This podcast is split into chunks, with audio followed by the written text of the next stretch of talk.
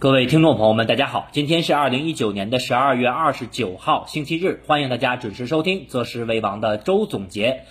那么在节目开始之前啊，还是首先来提示大家一下，可以去听一下。那么刚才在下午三点多啊，去更新的一期特别节目，主要是啊教大家一些看盘的一些方法啊。从时间的维度，早上九点到下午三点收盘以后，你都需要看哪些关键点啊？了解市场的全貌以及判断市场短期的方向。非常重要啊！我们说授人以鱼不如授人以渔，那么我们用授人以渔的方式，当前啊来真正的教大家如何看盘，如何做盘，帮助一些水平相对比较差的投资者啊，来一步一步的了解市场的全貌，以及你如何做出这么一个交易的判断。那么对于当前啊我们说的这个看盘的技巧，那么我认为也是全市场当中。啊，不能说唯一啊，也是不多的啊，一个公开的平台教你啊去如何的进行看盘啊，很详细，很微观啊，大家可以去听一下刚才的我们的刚刚啊更新的一个看盘技巧的一个重要的课程，以及上面的啊我们放的三张图，大家可以下载去保存下来。那么我们开始今天的周总结啊，我们说啊，周五市场啊在午后开盘出现了跳水。那么对于啊周末的消息，我们看是比较丰富啊，也是比较热闹的。那么由于我们看到这个证券法的最终的修订啊，到明年的三月一号开始实施，对于长期我们的股市，对于短期啊又有哪些影响和方向性的选择，以及啊我们看到周五的跳水导致啊市场的分歧又开始加大了。那么一部分认认为啊市场由此会展开。大级别的调整应该减仓，那么也有一部分人认为啊，包括券商很多也是认为市场啊还会延续这么一个春季的一个行情。那么当前我们看到市场的分歧比较大，那么我们今天周总结啊，还是一一的回答大家，包括帮大家解析啊这些答案。短期市场将何去何从，以及中期啊我们怎么看？包括之前我们说的春季行情不到三千一百点不下车这个观点还有没有改变？那么我们先回顾一下啊，这个周五的市场。周五我们看到午后出现的跳水，表面上来看啊，其实是券商板块的一个快速杀跌，导致我们看到上证指数，也就是我们说的大盘冲击前高三零三九点的这个失败啊，最终收盘我们看到是收在了三千零五点。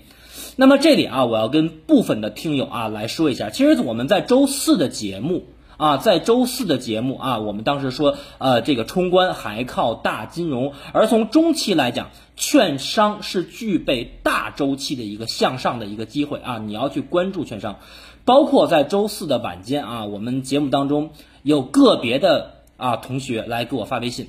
说啊，他手中有券商股，应该怎么操作？当时我回的微信非常的明确，我说你在周五开盘。啊，你手中有哪些券商股的标的？你要开盘无脑的买入，然后呢，市场出现中午啊，或者说盘中出现冲高的时候，你要做 T，你要减仓，也就是把今天早盘买入的那个份那那部分，要在冲高的时候要减仓去做 T。但是我说的都这么明确了啊，这个有些朋友还是听不明白。最后收盘的时候告诉我，老师，我在下午开盘的时候一开盘我就买了券商，啊，结果最后尾盘杀跌，啊，损失啊，当天买入的这个这个部分的券商个股损失是比较大的，包括啊，我们可以很很多听友其实都有我的这个联系方式啊，我们在周五早上十点多的时候发了一个微信。我们为什么在那个时间点啊去发了一个这个东西非常关键？因为在周四的时候这个点我没有跟大家去讲到，所以周五在早盘开盘以后，我要跟大家去提示到，当时我发的一张图啊，我们说的是看得懂的再去点赞，那么大部分人其实到现在可能都是一知半解。那么只有少部分人，百分之十到二十的人啊，认为啊，我们当时发的图他是看懂了。那么当时我们发的那图是什么呢？是深成指六十分钟已经出现了顶背离结构的预期。那么就这个情况，就这种情况，你说你盘中还能买个股吗？那么以及下午开盘的时候一点多啊，我又一次提醒大家，我说大家注意了啊，深成指六十分钟、九十分钟已经出现了指标的钝化和背离了，什么意思？啊，那么也就是说，我们对于市场的判断，无论是宏观层面的还是微观层面的，我们都是提前说。啊，所以说这个朋友啊，你在周五开盘你买券商，我给你发的微信说的很清楚，我说早上开盘无脑买入，盘中冲高减仓做 T。啊，你开下午开盘在最高点你去买的，结果最后当天的损失啊比较大。那么我想通过这些话来激发你啊，对于我们要想挣钱，先学习的这个态度和意识。啊，你要在市场当中想挣到钱，必须要坚持的学习。你不学习，你不了解市场，你不接近市场，你看不懂市场，你怎么能又能够去挣到钱呢？我们说天上没有掉馅饼的事儿，即便掉了馅饼也砸不到你头上。所以，我们说大家的收获，包括我的收获，也不是随便就来的啊，是靠我每天啊一点一滴，每天睡觉只睡六个小时，其余的时间我都在看盘，啊，每天只睡六个小时的情况下，我再去看盘，再解盘，再分析。啊，包括看很多技术指标，包括解读消息和宏观，所以你要想挣钱，必须要先付出，没有付出就没有收获，啊，那么我们再说回市场。呃，从指数层面来看啊，上证指数我们前期说的日线图上非常重要的大周期的牛熊分界线啊，我告诉大家怎么设置了啊，包括很多人前期这个这个加我的这个微信啊，我告诉大家就怎么调了。那么周五收盘是再度失守了这个牛熊分界线，今年以来从五月份到现在已经是五次啊冲击了这根神奇的均线，也就是我们说的大周期的牛熊分界线出现失败。而我们看到周五的盘面是什么？是科技股携手券商板块出现了一个持续的杀跌。那么盘面的个股呢，也是呈现了一个跌多涨少的局面。而我们看到什么？个股层面的跌停家数啊，我不知道大家注意没注意？包括我在刚才更新的这个特别节目讲到一点，盘面的氛围你怎么去看？啊，一个是上涨和下跌个股的比例，还有一个是什么？还有一个就是我们说跌停家数在周五只有十三家，说明什么？说明周五尾盘，我们说午后市场的杀跌也好，啊跳水也好，市场并没有出现盘面上真正的恐慌，啊，所以说大家这个背景啊，这个前提大家要了解，包括在本周三、本周四，半导体五零创业板走出了一个阳包阴。很多人认为啊，半导体五零的行情来了，又来了，第二波上涨来了，对吧？我在上周三的节目的时候，我明确的提出来，我说半导体五零指数，啊，无论是基金的 ETF 还是你做场内的这个指数的交易，我已经站在山顶上冲你们挥手了，你们还要来吗？所以说，周三、周四半导体五零指数那么多人给我发微信说，老师，我今天能加仓吗？啊，很多人看着两天涨了百分之八。已经跃跃欲欲试了啊！已经开始按耐不住自己追涨的心情了。当时我回什么？我说等，就一个字儿等，对吧？你从现在回头来看啊，周四的调整高位的十字星线代表什么？对吧？我们在周四节目也讲了，周五的一个下跌啊，包括我们看到当前啊这个半导体五零指数明显的出现什么了？出现日线的一个顶背离结构。啊，这个日线是大级别的啊，顶背离代表市场技术上需要对应这个日线级别的调整，那么也就是说下跌。那么我们从技术面上来看一下啊，周五的盘面。那么周五的盘面，其实我刚才说了，在啊这个我上午十点多钟发的内容啊，发了一张图，我说看得懂的再点赞。深成指六十分钟已经出现了顶背离结构的预期，到周五中午收盘。这个顶背离结构基本上已经形成了，这就好比我们在十一月八号那天收盘的时候，我记得是非常清楚，是周五，大家可以去回听一下。十一月八号我的节目说什么？我说深成指日线已经出现了一个顶背离结构，后面我们看调整。虽然说我们看到调整指数层面啊，调整的空间和幅度不大，但是我们看到双十一啊，我们说十一月八号那天的破五，导致双十一那天的什么断头铡刀。然后呢，你就要看什么？看二十一天线。所以也就是前期我们教大家的一个口诀是什么？破五断头再去二十一。那么二十一天线没有支撑住，啊，最后打到了十二月三号，也就是上证指数对应的二八五七点的小双底结构形成。那天节目我们说反弹来了，个股可以参与，对吧？所以说当时啊，我们看到周五的盘面，深成指指数是有六十分钟的顶背结构啊，这一点我们在周四的节目其实没有讲到啊，这是我的疏忽。但是我在我个人啊的微信平台，已经是在周五的十点多和下午的一点多都发出了两次明显的信号，你看不懂吗？所以说啊，大家定期的听我们节目，每天按时听我节目啊。关于我的一些内容，你时不时的去刷一下啊，说不定哪天会给你一个大红包，一个大惊喜。那么到目前周五收盘为止啊，我们看深成指的六十分钟、九十分钟的顶背离结构已经形成了。那么这就意味着什么？从技术形态来讲，从技术面来说，六十分钟和九十分钟的顶背离结构形成，就应该对应相应级别的调整的时间和空间。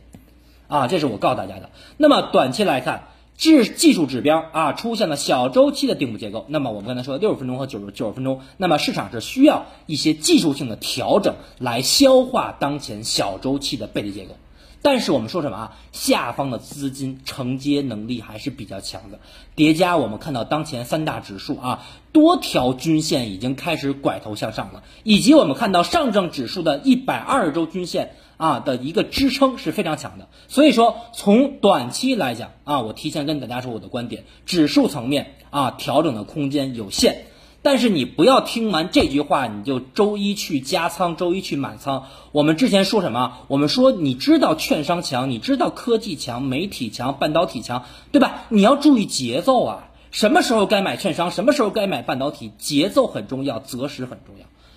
包括我们说的啊，周四节目我们讲的券商指数，当时我给大家放了一张图。周四的节目，券商指数周五盘中的最高点是不是一千三百三十点？周四的节目啊，我们已经提前判断了券商上方的压力就在一千三百三十点。结果我们看到周五的盘面，券商指数正好是打到了这个位置。所以说，我们的算这个计算的公式啊，已经是非常精准了。那么有人问老师，你是怎么算的？啊，包括我们两周前说的啊，未来周二、周三啊，也就是我们两周前判断指数在上上上周二、周三会见阶段新高。你现在回头来看，是不是没有错啊？上证指数三三三九啊，那么你就是坚持听我们的节目啊，我们将来会把我的一些核心的东西啊，一点一点的告诉你们。我们说完上周啊，上周啊，我们说完本周市场的回顾啊，我们说完消息面，消息面比较丰富啊。我们看到这个证券法啊，最终是经过了前期的一读、二读、三读，那么在有效期之内是终于通过了最终的修订，那么将于明年二零二零年的三月一号开始正式的实施。那么这个新修订的证券法明确的提出了啊，全面的推行注册制。那么我们里面要关注到啊，高层的一个表态，说到什么呢？说到了将发行股票应当具备持续能力。持续的盈利能力的要求改为什么？改为具有持续经营能力啊！我们看到前面是一个持续盈利能力，改为了持续经营能力。那么同时，我们看到高层提到的啊，大幅度简化公司债券的发行条件，取消发行审核委员会的制度。那么说明什么？说明未来我们的新股加速发行上市将成为常态化。而这个表态。取消我们看到的持续盈利能力的要求，改为持续经营能力。说白了，就是对于新股将来发行上市的门槛将大幅的降低了。这个降低，我告诉大家，一个是刚才我们说的，未来新股的加速发行将成为常态化；第二个就是我们说的，新股未来的破发也会成为我们 A 股市场的家常便饭啊。这个宏观是不变的，大家要记住。那么我们说。这个未来啊，我们的新股的上市发行的门槛大幅降低，将考验我们市场，尤其是资金方面的承受能力。这个啊，我相信大家对于原来注册制的了解，包括前期我跟大家去讲的，都有一些不同程度的理解啊。那么我们看到，同时我们的监管层证监会表示什么？根据不同的板块要分步实施啊，推行注册制不可能一蹴而就。这个相当于对市场当前的一个比较明确的维稳。我们还记得二零一六年。啊，当时我们的监管层一谈到注册制，市场就跌；一谈到注册制，市场大跌。所以说，当前其实 A 股市场，尤其今年下半年开始，已经体现了足够的韧性。对于注册制来讲，已经有了一个明确的一个预期了啊。所以说，这个东西对于当前市场来讲啊，包括对于明天开盘。我在刚才更新的节目当中，看盘的技巧当中讲过，消息面只会影响开盘的前面的一个小时啊，它不会导致市场趋势的一个反转。所以说明天开盘注意前面的半个小时到一个小时这个时间点，指数怎么走的。那么总体来说，我们看到高层这次通过了啊，制这个呃证券法的最终的修订啊，注册制的全面推出，那么会让什么呢？会让一些优质的好公司的价格持续上涨，那么也会让一些壳资源的这种价值将大幅降大幅的降低，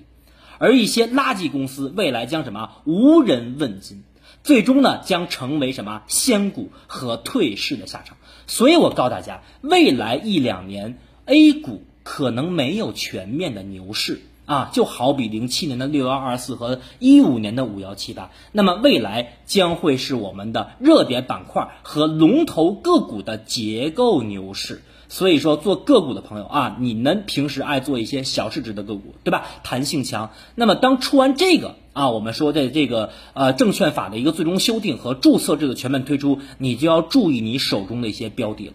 那么第二个，我们看到这次证券法当中说到了啊，发行人欺诈发行尚未发行证券的最高惩罚是两千万。大家注意啊，这个是两千万。有人认为，那么你到二级市场圈了钱，圈了一个亿、两个亿，罚两千万也不多呀。这个注意啊，是未发行证券，也就是没有上市的企业。那么就是说，有些公司啊，欺诈发行，发花了大量的发行费用以后，但是在二级市场一分钱没有捞着，一分钱没有圈着，还要顶格罚款两千万。这个处罚对上市公司的发行环节已经是相当的严格了。那么第三个，我们看新修订的证券法啊，新增的什么信息披露和投保的专章，一是我们看到了加强上市公司发行。和信息披露以及财务造假等重要上市环节的监管和处罚。那么我们看到信息披露啊，一百万到一千万不等的处罚力度已经是比较强了。而且我们看到第二个啊，对于我们投资者的保护是明显加强了。包括我们看到什么欺诈发行、信息披露啊、内幕交易等等，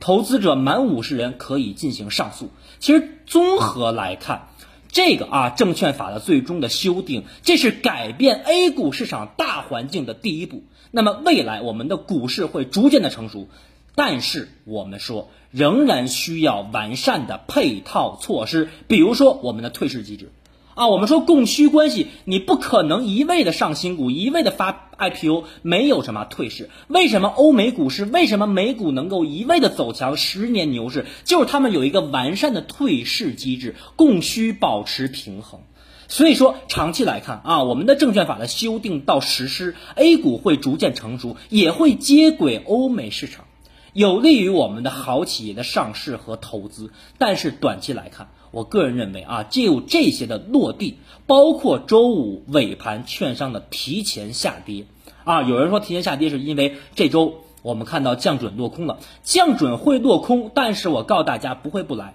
啊，不会不来，最晚最晚也会在一月份一月初啊，一月初就会来。所以说啊，我们说呃，对于这个消息啊，包括证这个这个我们说高层通过的这个呃证券法的修订。对于短期的市场，我觉得还是有一些利空的味道，但是中长期毋庸置疑啊，是越来越成熟，接轨欧美市场是一个长期的一个利好。所以明天开盘，周一开盘的前面的一个小时很重要了。那么通过历史来看，我们历史上 A 股两次啊证券法的修订，一个是零四年，一个是一四年，后面都出现了非常明显的大牛市。比如说零四年修订完证券法以后，零七年我们看到的六幺二四点。一四年我们的修订的证券法以后，我们看到一五年的五幺七八，我们希望这一次我们的 A 股市场也能走出牛市，但是未来的注册制的实施绝对不会是全面牛市，这点大家要深刻牢记啊，而是什么热点板块和龙头股的牛市。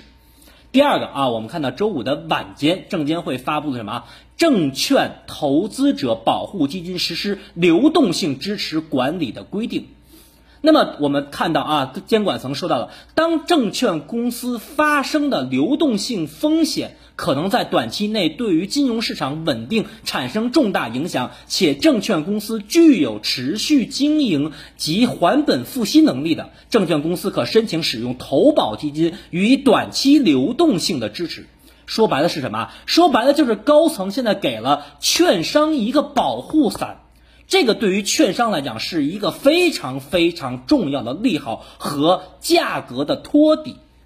对于股市整体啊会有一个比较积极的影响。所以说关注啊券商板块周一早盘前半个小时的一个开盘的走势，尤其是大券商啊龙头券商。包括我们之前讲的什么，有十几家券商当前再融资募集的资金有四百多亿，叠加我们看到未来就是当前啊已经上的科创板和未来的注册制都会增加券商的一个盈利水平啊。但是我们说什么？我们说要注意，明年一月份有一家龙头券商大券商，这里不方便说个股啊，它的大规模解禁啊，所以说做个股的朋友这里面啊。不要踩雷啊！做个股的朋友，这里面不要踩，不要去踩雷。那么，所以说我们看到券商有的这个保护伞，再叠加十几家券商的再融资的四百亿，以及我们看到未来的券商的盈利水平会逐渐抬高，所以中期啊，我们再加上什么？大盘冲关还靠谁？大金融，而大金融靠的是谁？靠的就是券商。所以你做基金的不去找券商的 ETF，你做个股的不去先找好券商的标的，对吧？必须要这么做啊！找券商，看券商。第三个啊，我们看到央行在这个昨天啊，这个周六啊，发布了一个新政啊，那么宣布了。二零二零年，明年的三月一号开始啊，将实施存量的浮动利率贷款的定价基准转换为 LPR，也就是说，原来我们的贷款，无论是你现在买完房还是没买房的这个房房子的贷款，由原来的啊央行基准的贷款利率转换成了。对标的 LPR，LPR 我们知道什么，这里就不过多解释了。所以说明年我们看到的货币政策肯定要比今年要宽松啊，具体的逻辑不讲了，之前都都讲过。但是呢，我们说货币政策的宽松不意味着要出现什么大水漫灌，所以说存量贷款的改变意味着未来 LPR 利率的下行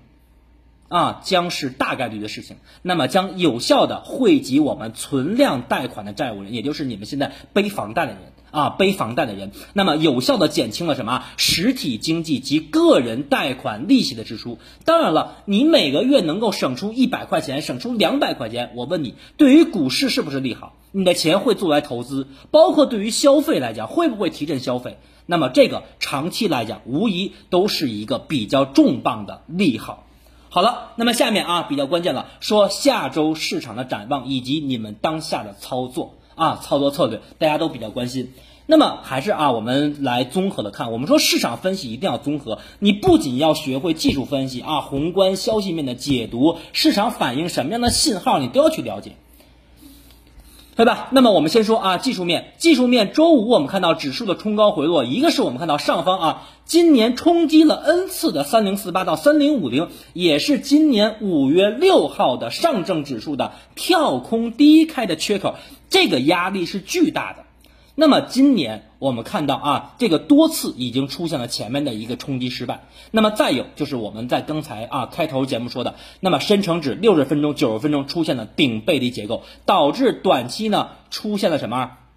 严重的超买信号啊，严重的超买信号。那么还是啊，在这次的这个周总结当中啊，给大家放了三张图啊，四张图啊，大家可以看图啊，听节目，听我们的分析。那么从宏观层面来看啊，我们在平安夜那天给大家梳理了市场这一次为什么不一样，市场上涨逻辑的四点啊。第一个我们说的技术面，那么第二个我们看到了中美达成了第一阶段的这个协议，包括我们看到中央经济工作会议上释放了重磅的信号，叠加经济数据啊短期出现了企稳的回暖，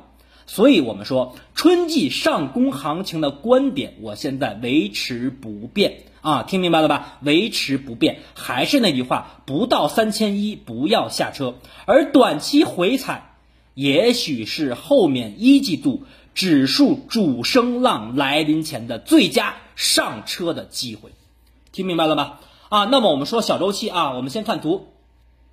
那么上证指数啊，我们看到上证指数又是在周五出现了非常长的长上影线啊，这个长上影线也是说明上方的压力比较明显，再次失守了我们的神奇均线牛熊分界线。那么下方我们看到短期啊，从均线角度上来讲，有十线和五日线的支撑。那么我们说，如果说啊，周一开盘指数惯性下探的话，下方一个是三千点的整数关口的压力啊，关整数关口的支撑。那么下方比较重要的支撑啊，我来跟大家讲一下。一个是我们前期说的啊，反复强调的二九八零啊，大家可以看到我这张图啊，画了一条横线啊，三条横线，第一个是二九八零，第二个是二九五五，第三个是二九二二，第三个是二九二，包括我们从日线来看啊，那么从二七三三点这条上升趋势线来讲，当前依然是保持一个震荡上行的趋势，依然没有破位。啊，我在下方画了一个红色的上升趋势线，非常的明显，所以说从当前的上证指数来讲啊，依然是。保持一个比较良好的一个上升趋势，只是遇到前期三零四八点的缺口和我们说的神奇均线的压力，出现了先回撤先蓄势的一个走势，啊，包括我们可以看到深成指的周线图啊，呃，今天也给大家放了一张深成指的周线图，大家可以去找一下啊。那么深成指的周线图我们可以看一下，其实很明显啊，深成指的周线图已经率先的突破了今年九月份到十一月份的箱体啊，我用黑色框画的，那么已经连续的两周站上了这个箱体。那么上方我们看到一个是啊，我们说有周年线二百四十四周这个均线的压制。那么我们看到下方的这这条蓝色的这个上升趋势线依然是有效的啊，依然是支撑有效的。那么叠加我们看到什么？那么上面我们说的大周期啊，深成指周线大周期的下降线，那么当前也是被有效突破的。所以我们说叠加什么周线级别，当前深成指下方的多条均线，比如说我们说十周线、二十一周线、三十周线、六十周线，都出现了一个多条均线向上发散的态势，形成了什么啊？均线的多头排列，以及我们为什么说这次不一样？下方的成交量。啊，历年的十二月份都是资金面非常紧张的情况啊，紧张的现象，紧张的局面。所以当前我们看到量能再一次比之前我们看到九月份的反弹是同比放大，而且我们看到下方的 MACD 指标周线级别仍然处于金叉向上的延伸过程当中啊，所以说我们说这一波市场的波段大波段的春季行情的上涨。并没有走完啊！大家一定要去理解。那么我们说调整的位置，因为大家现在大家都关心我们什么时候位置去加仓啊？我们说三大指数的极限调整位置，大家注意一下啊。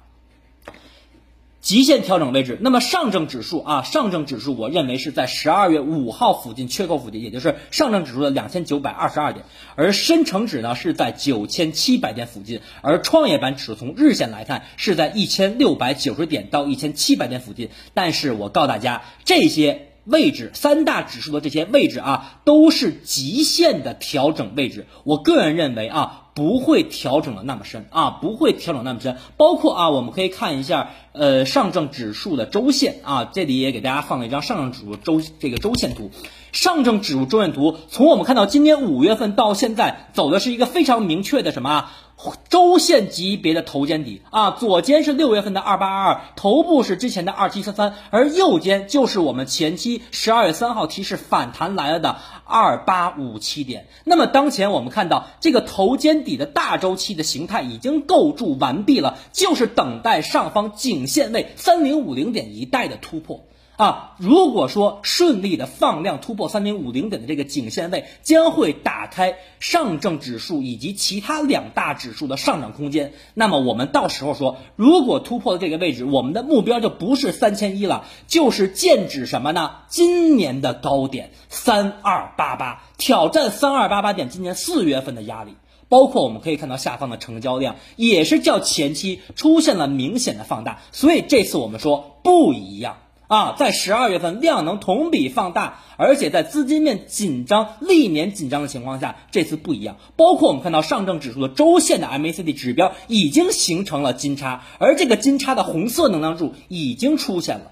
所以我们说这个位置啊，需要反复的回踩夯实底部，在三千点附近夯实的时间越长，那么我告诉大家，未来也就是横的有多长，未来上涨的空间也就会有多大。所以说，周五的跳水，周五尾盘午后的下跌，大家不用太过于恐慌。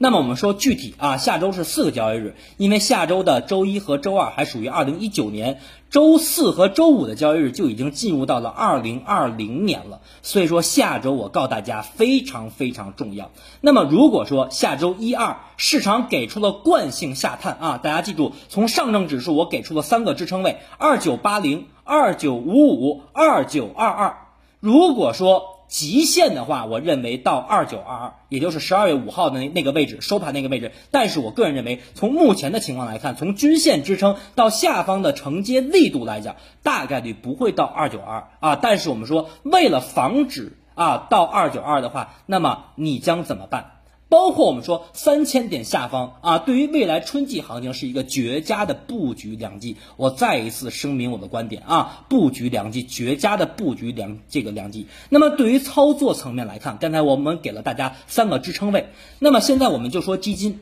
基金你现在应该保持着五成仓位啊，五成仓位，那么可以把剩下的五成仓位你分成三份儿啊，分成三分成三份儿，到二九八零你去加一份儿，到二九五五再去加一份儿，然后到二九二二的时候，真是到了那个位置你就去满仓。好吧，我说的已经很明确了，我们的观点一向都是提前说，很明确。然后对于板块方面，刚才我这么重视的强调了券商的保护伞、券商的托底以及券商的再融资，包括盈利水平出现的一个反转。所以我告诉大家，中期券商券商下来了，包括前期我们说券商这次的横盘也代表市场不一样的现象啊。那么券商指数啊，我们说关注一千三百三十点能否突破。要不你就突破以后等到右侧加仓机会，要不券商调下来啊，按照我们说的三天四、四天三、五天六